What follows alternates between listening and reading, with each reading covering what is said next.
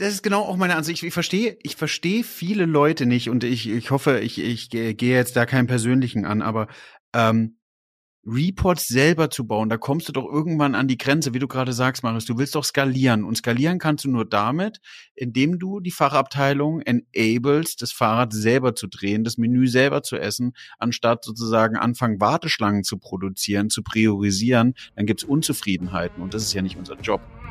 Neue Folgen jeden Freitag. In dieser digitalen Welt gibt es einen speziellen Faktor, der über Erfolg und Misserfolg entscheidet. Daten. Doch nur die wenigsten wissen sie für sich zu nutzen. Wer seine Kunden verstehen will, um ihnen das bieten zu können, was sie brauchen, kommt um ein professionelles Datenmanagement nicht herum. Jonas Raschedi interviewt andere Experten aus den Data-Bereichen und zeigt Schritt für Schritt, wie genau das funktioniert.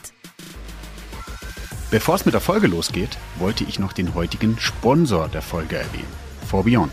Mit ForBeyond stellt ihr die Konzeption und Umsetzung eurer Produktdatenstrategie sicher.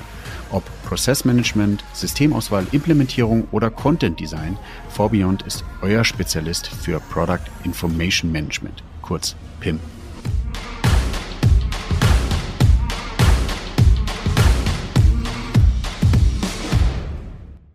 Herzlich willkommen zu My Data's Better Than Yours, der Data Driven Marketing Podcast. Schön, dass ihr eingeschaltet habt. Heute, wie jede Folge, ich habe nur spannende Gäste und Gästinnen, will ich eigentlich damit sagen.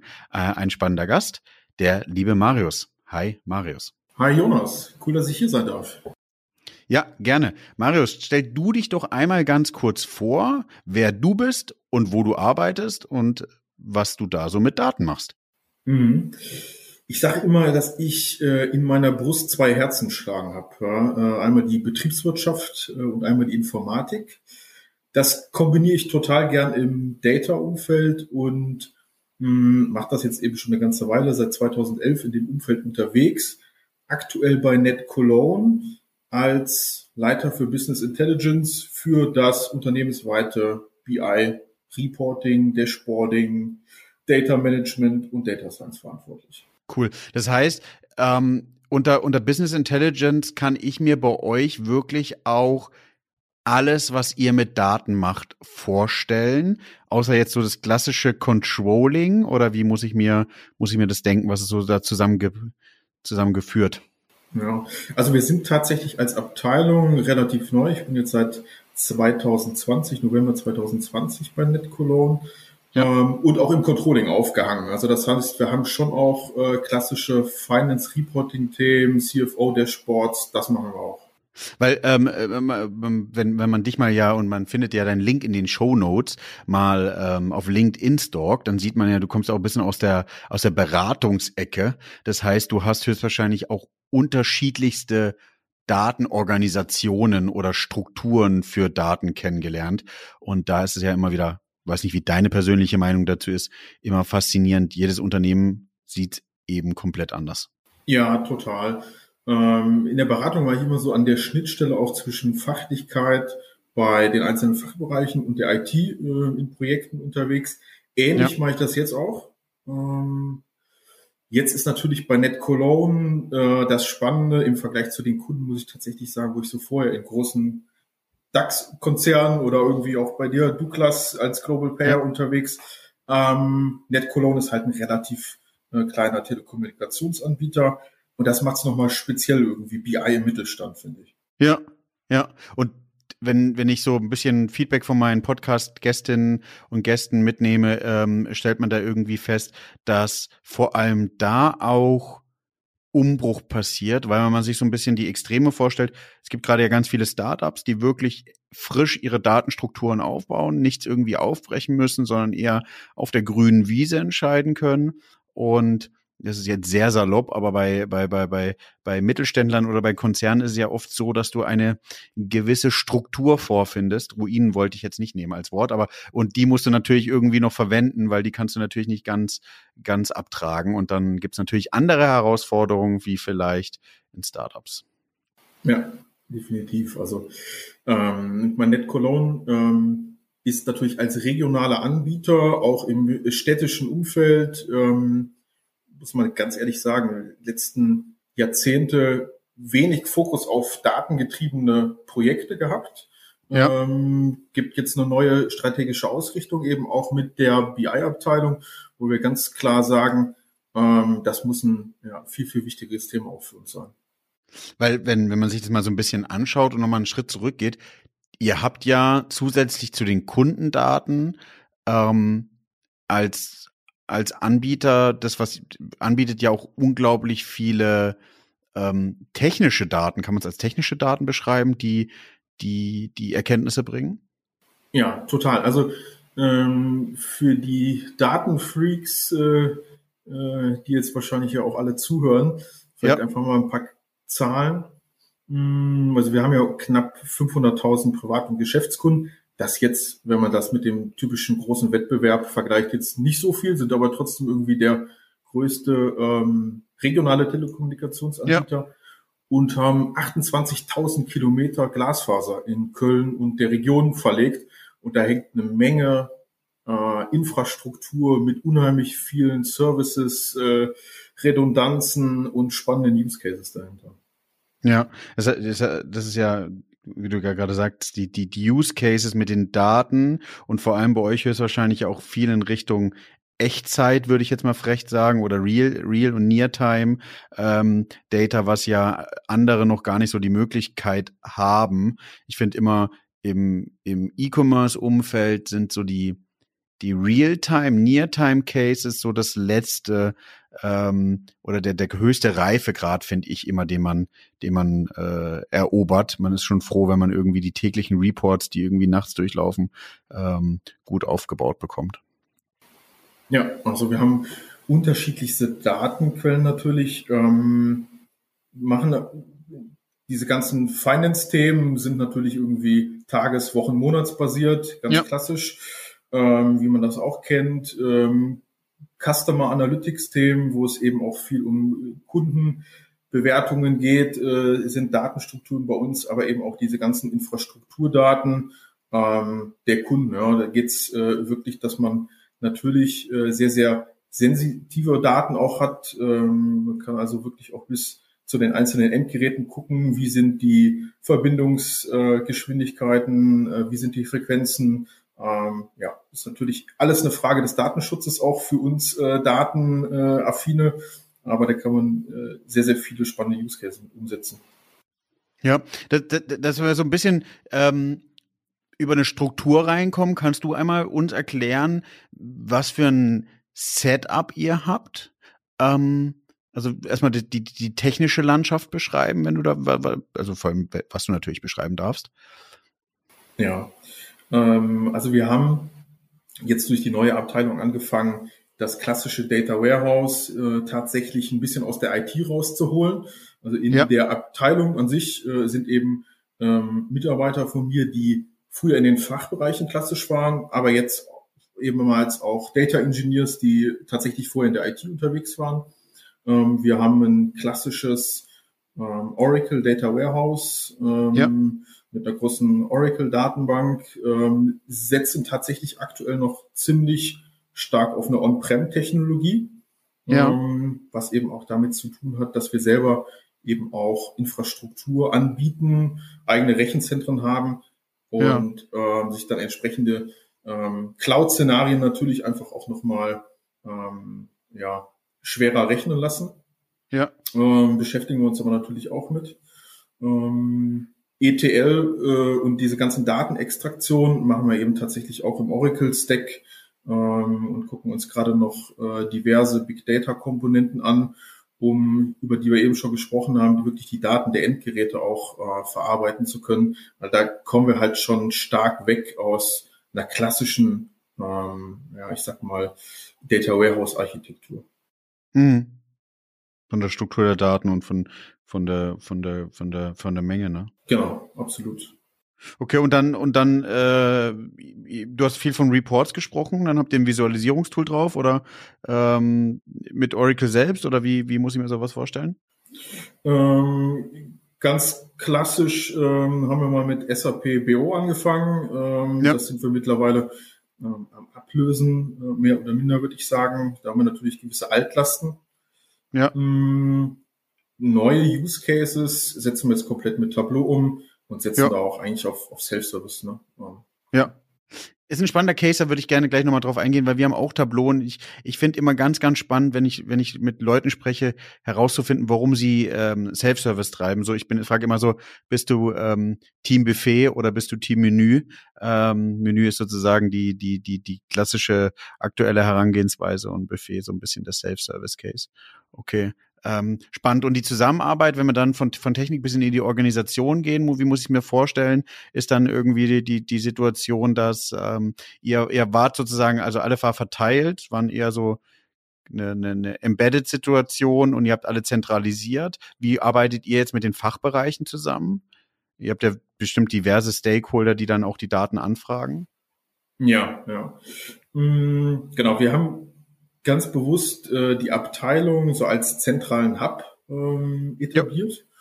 Und ähm, das natürlich auch bewusst mit äh, der äh, oder dem Vorgehen, dass wir natürlich als BI-Abteilung, wir sind aktuell acht Mitarbeiter intern, ähm, sind ein paar externe Mitarbeiter, die uns noch unterstützen, können wir gar nicht mehr alle Daten-Use-Cases umsetzen, ne? sondern wir sehen uns eher als diejenigen, die Methoden, Frameworks, spezielle ähm, Problemstellung dann natürlich auch end-to-end -end lösen, vorgeben und versuchen, die Kollegen aus dem Fachbereich mitzunehmen, die dann eben ganz klar A, die Anforderungen definieren, aber eben auch die Dashboards und Reports selber bauen ähm, im Self-Service. Jetzt hast du das Wort ja nochmal erwähnt, dann, dann lass uns da einmal kurz rein. Ähm, was glaubst du, also ich verstehe, du bist auch Team Buffet, wenn du, wenn du jetzt sagst, Self-Service ist für euch ein, ein wichtiger Treiber. Was glaubst du, warum, warum habt ihr euch für Self-Service entschieden?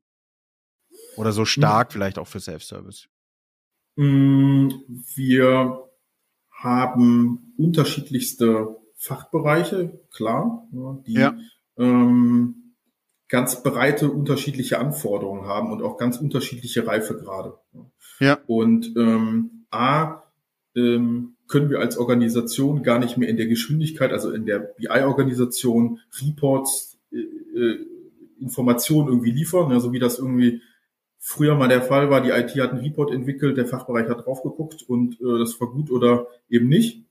Hm.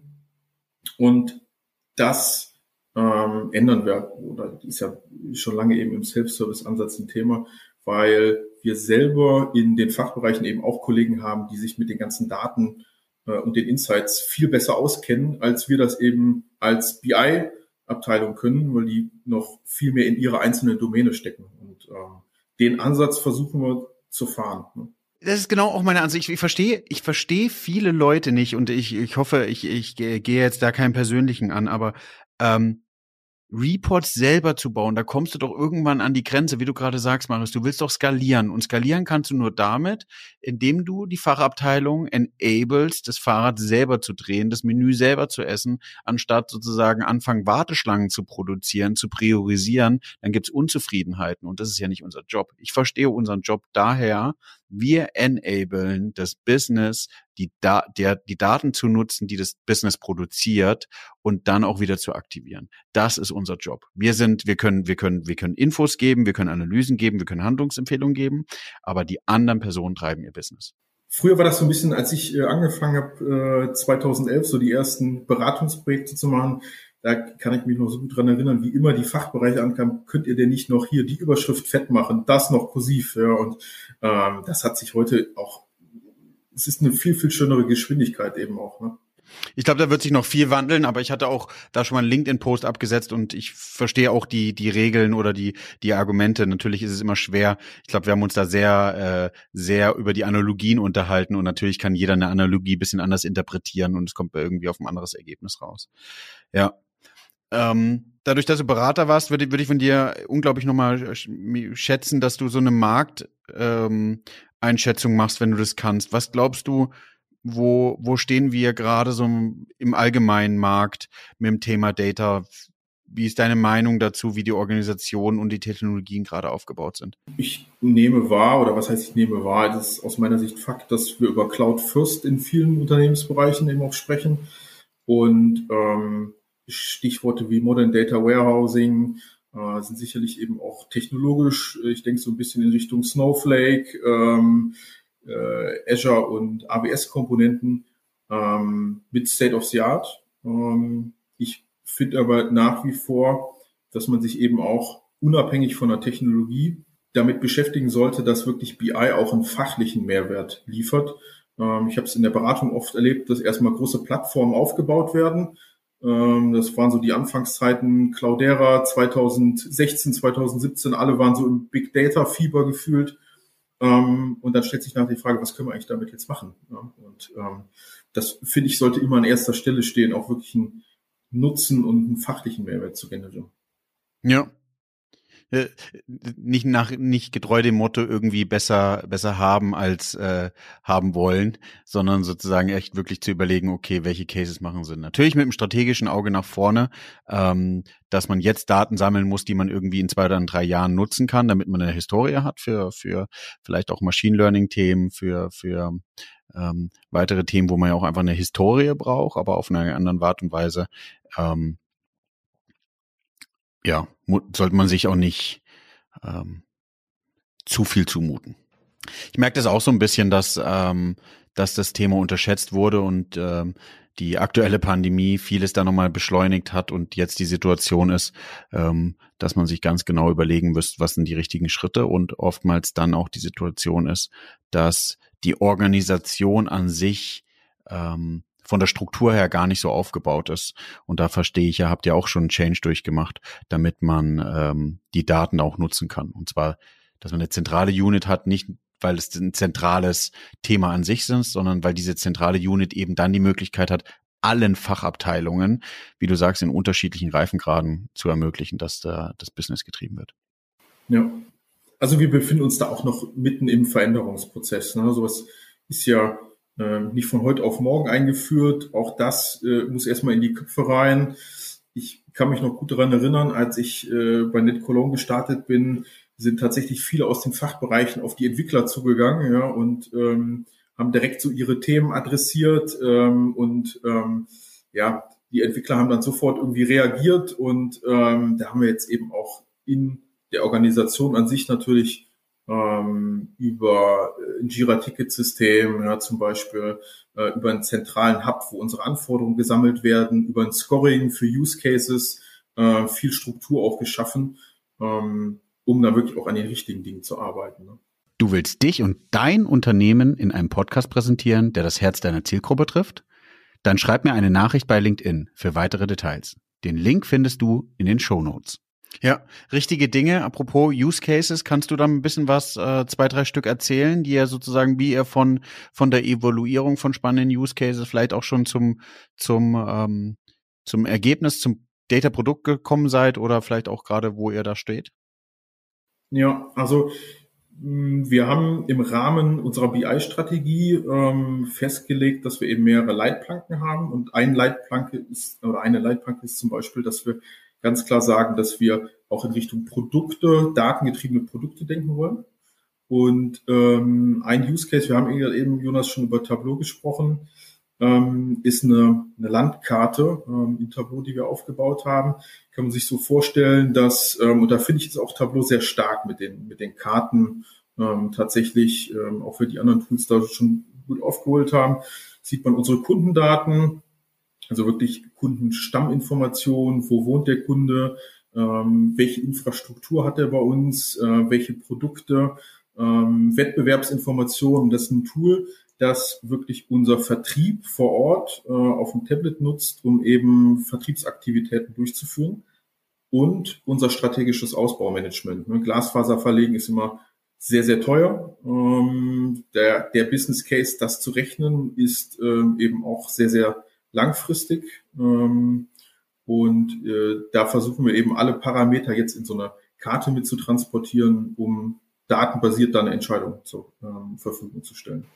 Ich finde das auch ein spannender Use Case, weil ähm, meine Erfahrung ist, dass viele Fachabteilungen auch was Visuelles brauchen und da, wie du sagst, Tableau ist da auch definitiv in der Visualisierung und deswegen finde ich das im Self-Service auch so cool. Und wir haben beim Self-Service mit einer mit einer Agentur gemeinsam ähm, auch so Vorlagen gebaut, dass schon viele Visualisierungen fertig sind und dass man sich mit dem Track and Drop ähm, in Tableau selber zusammenklicken kann und dass man das dann auch toll äh, schön und bunt hat, ähm, weil äh, ich glaube, das macht einen großen Teil aus in der späteren Kommunikation der Daten, ähm, dass man sie dann eben auch nutzt.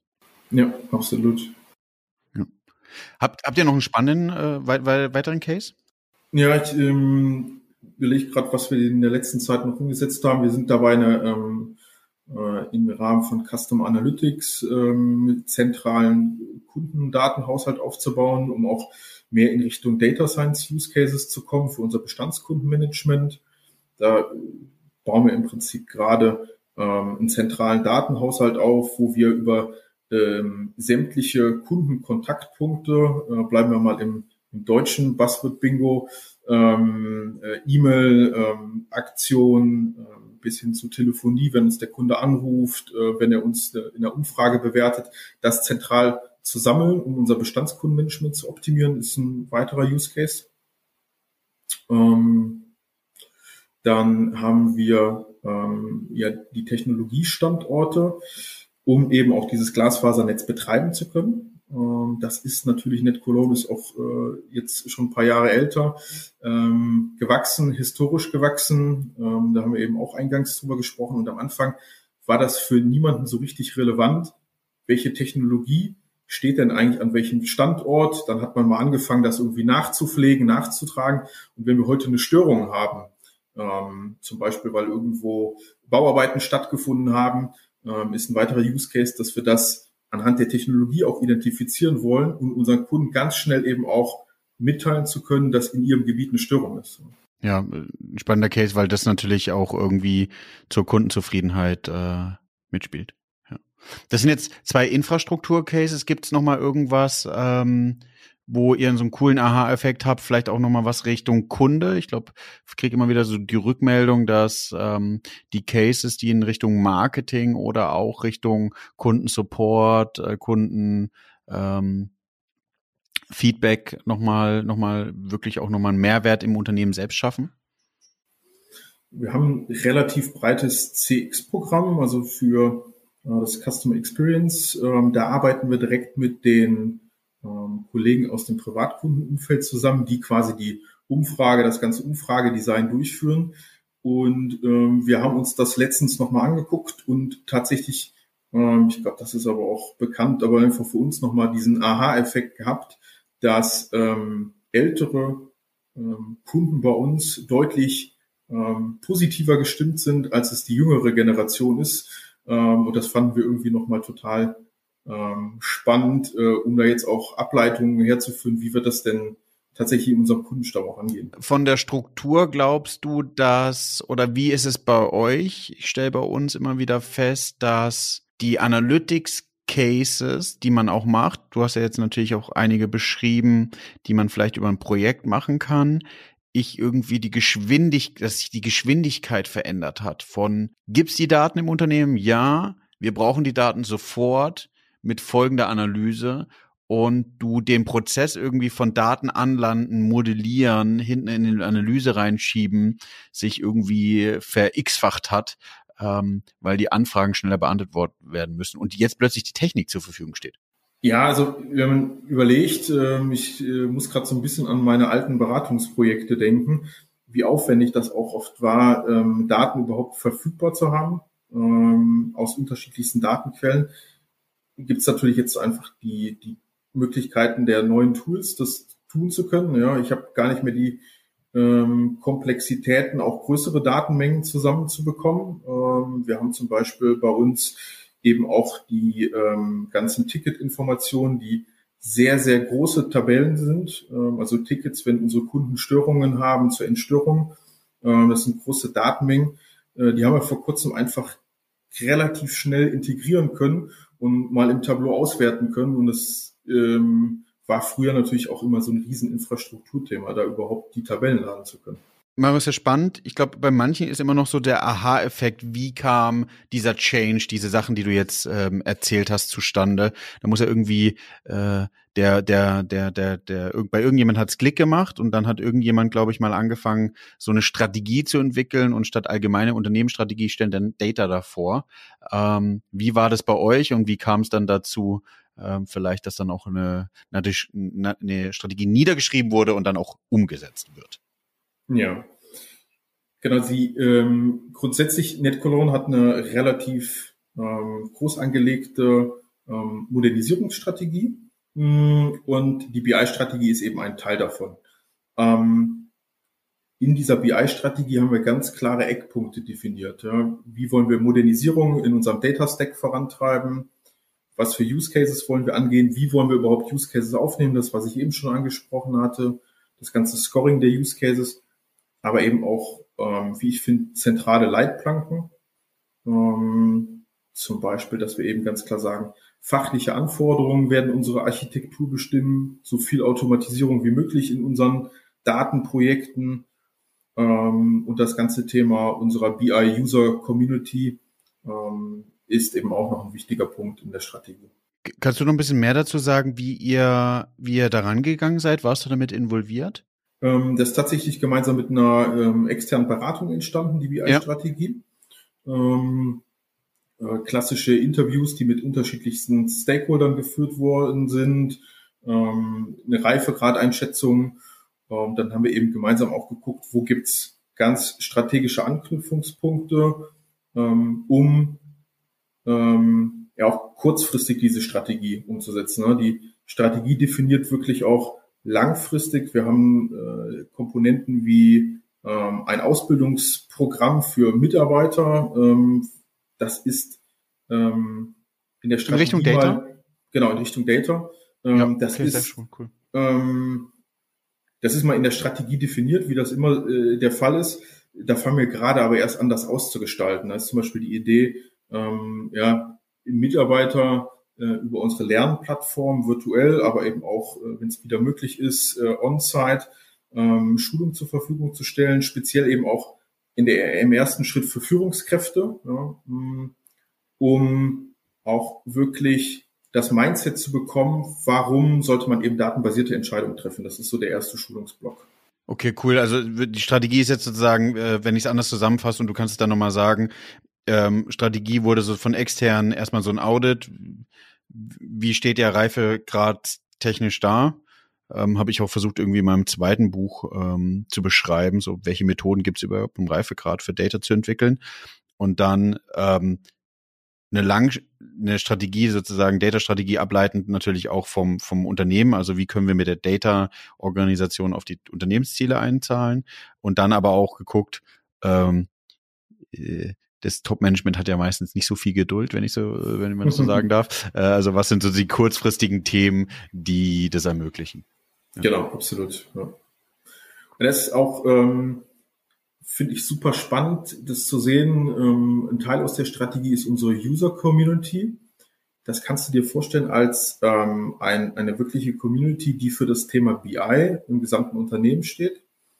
Und da tauschen wir uns über unterschiedlichste Themen aus. Ja, das sind mal Spezialthemen irgendwie. Wie kann ich im Tableau ähm, dieses Balkendiagramm mit äh, einem Kreisdiagramm äh, verbinden und äh, welche Filter kann ich da irgendwie draufsetzen? Bis hin zu ähm, ja irgendwelchen strategischen Themen. Ich habe einen neuen Daten-Use-Case. Äh, äh Lass uns mal darüber sprechen. Äh, wie können wir den zusammen angehen? Das heißt auch, ihr versucht zusätzlich zur Strategie auch sehr viel Kultur aufzubauen. Und ähm, das nicht so von außen, sondern echt, ähm, was ein cooler Invest ist eigentlich, nicht nur eigentlich, dass es ein cooler Invest ist, ist ähm, die Mitarbeiter so zu schulen in den Fachabteilungen, aber auch die Führungskräfte, die es dann weitertragen, ähm, dass von innen dieses Thema noch nach, nach oben getragen wird. Also nicht klassisch top-down, sondern ähm, auch in dem Fall bottom-up, um zu gewährleisten, dass die, die datengetriebenen Entscheidungen oder äh, dateninformierte Entscheidungen irgendwie von, von, von unten getrieben werden. Ja, absolut. Ich meine, wenn man das so ein bisschen mit einem Sprachniveau vergleicht, ne, haben wir gerade äh, ne, so klassisch irgendwie B1, äh, C1 ähm, Niveau, ähm, haben wir gerade noch ganz viele Mitarbeiter, die in ähm, den unteren ähm, Sprachniveaus im Prinzip unterwegs sind, viel so mit Excel. Ähm, ne? Excel äh, ist natürlich auch das Controllings, ähm, Controllers liebste Werkzeug. Ähm, Reports, Daten, Extraktion machen, da kann man ja ganz wilde Dinge machen. Ähm, Und die Idee ist natürlich, mehr Mitarbeiter zu befähigen, ja, das Sprachniveau zu verbessern mit Dateninteraktion, äh, mit Datenprojekten. Und das wird uns nicht mit allen Mitarbeitern gelingen. Ja. Ähm, das ist auch äh, ganz klar, die Erfahrung haben wir auch gemacht. Ein ähm, Mitarbeiter aus dem Kundenservice wird kein Data Scientist. Ja. Das ähm, äh, ist total logisch.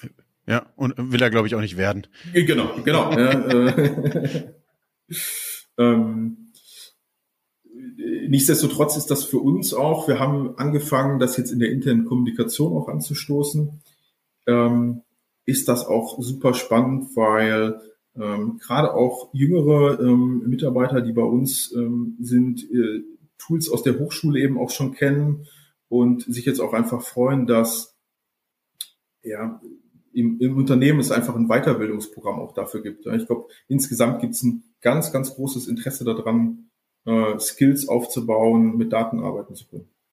Wie, wie ist die Situation äh, bei euch ähm, zwecks Recruitment von extern? Mm, du meinst jetzt Mitarbeiter-Einstellung? Ähm, mhm. ähm, ich bin jetzt total glücklich, äh, weil wir jetzt vor kurzem einen äh, sehr, sehr ähm, guten Data Engineer eingestellt haben. Ähm, ja. Und das irgendwie ein, über ein halbes Jahr gedauert hat. Ja. Ähm. Mm, das liegt zum Teil aber auch irgendwie daran, ähm, der Markt ist natürlich äh, sehr, sehr leer. Ähm, mir ist es aber auch wichtig, ähm, dass wir ein super Teamfit haben und dass ich merke, ähm, dass alle im Team für Daten brennen.